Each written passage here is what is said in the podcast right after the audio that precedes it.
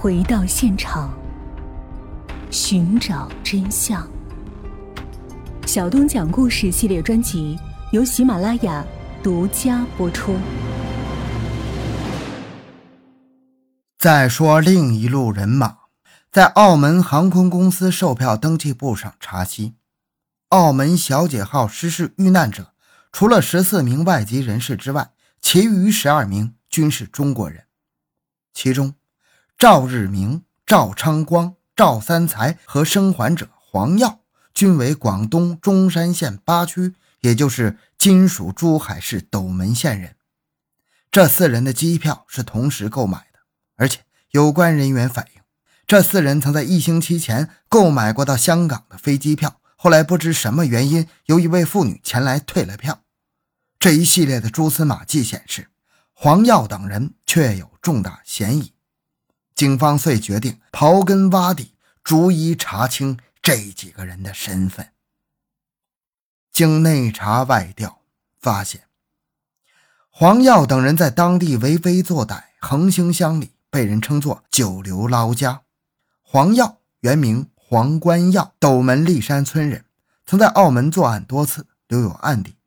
赵日明又名赵丰朝，斗门南门村人，出身于书香世家，幼年随父在国外生活，是华侨，曾在菲律宾航空学校学习飞行技术，会驾驶飞机。抗战前夕回国后，染上烟赌恶习。赵昌光也是斗门南门村人，赵三才为小赤坎村人，两人都是土匪出身。抗战期间曾充任日本人的密探。在调查中，当地老百姓还向澳门警方揭发了他们密谋不轨的种种迹象。于是，警方研定了一个有趣的套供计划。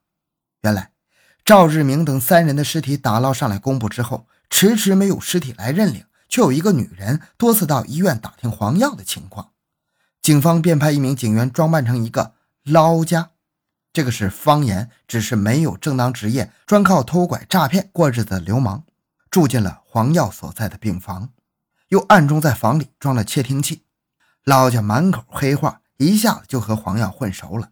过了几天，那个女人又来打探消息的时候，警方故意让他们会了面，经查。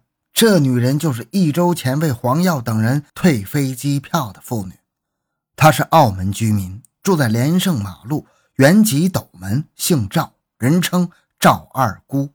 于是警方拘传了她，并在其居所搜出了几套男人的衣服，还有一个黑色的公文包，包内有一条黑色的给杀腰带。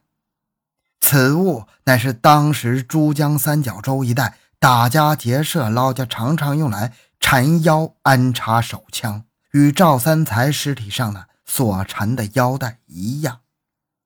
审问赵二姑时，他供称与黄耀素不相识，与赵日明等人只是乡里关系。至于退票一事，是受赵日明之托而办理，但不知个中缘由。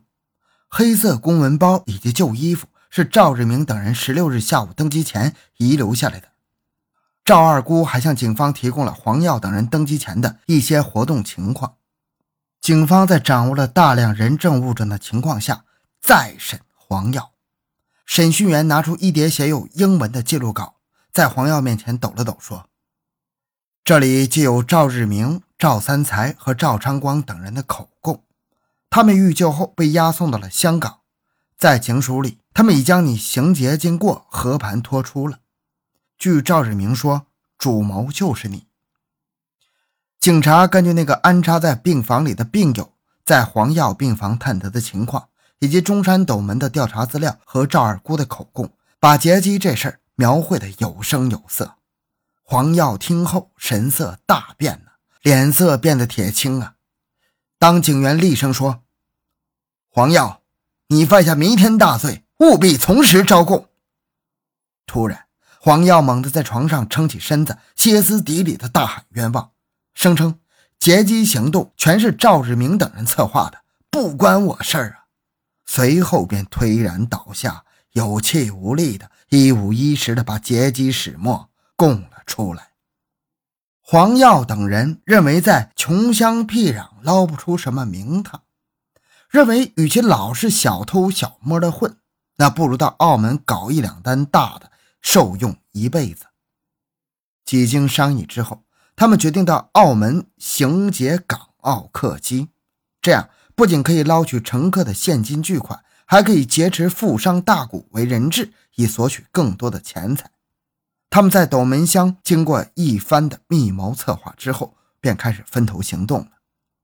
赵长光负责打探消息、搜集情报，他主要乘飞机往返于港澳之间，熟悉和掌握客机和乘客动态，尤其要窥探客机结构。为劫机提供可靠情报，赵日明负责筹措活动经费。他和赵长光两人变卖家中的薄田微产，将所得的三千余元港币充作劫机费用，包括购买飞机票、手枪，还有西装、皮鞋等化妆品。黄耀负责选择劫机飞机后的降落点，因为他对斗门沿海一带的地形环境颇为熟悉。一开始，他提出劫持客机之后。掉头西飞，降落斗门南面的平沙草滩。但是，但赵长光、赵三才等人极力反对，原因是怕临近的虎山、骊山土匪太多，控制不住局面。几经选择，最后选定了一个草堂作为降落点。那里地形平坦开阔，背靠黄洋山，周围芦苇丛生，易于隐秘藏身。一切准备就绪之后，这伙歹徒对劫机又进行了具体分工。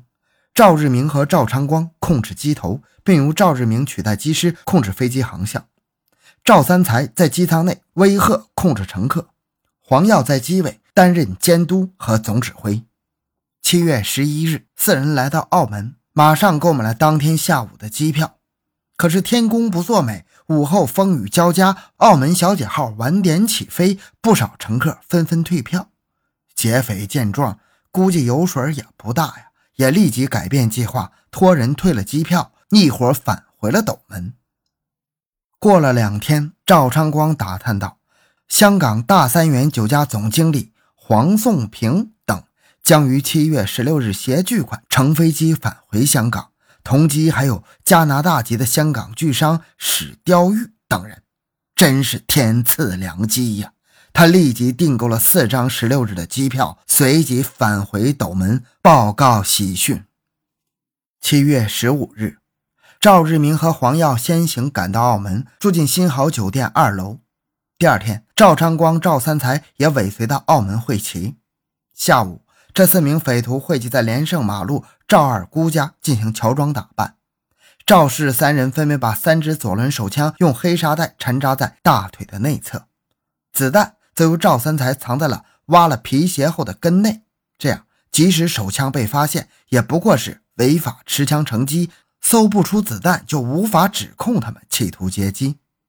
下午五点左右，他们一行四人西装革履、派头十足的混过了机场的安全检查，顺利登上了澳门小姐号。澳门小姐号按时起飞之后，黄耀一伙按照计划各就各位。赵志明等人抓住乘客松解安全带之机，突然发难。赵志明、赵晨光手持左轮手枪冲入驾驶室。赵志明用英语命令政府机师让座，把飞机交给他来操纵。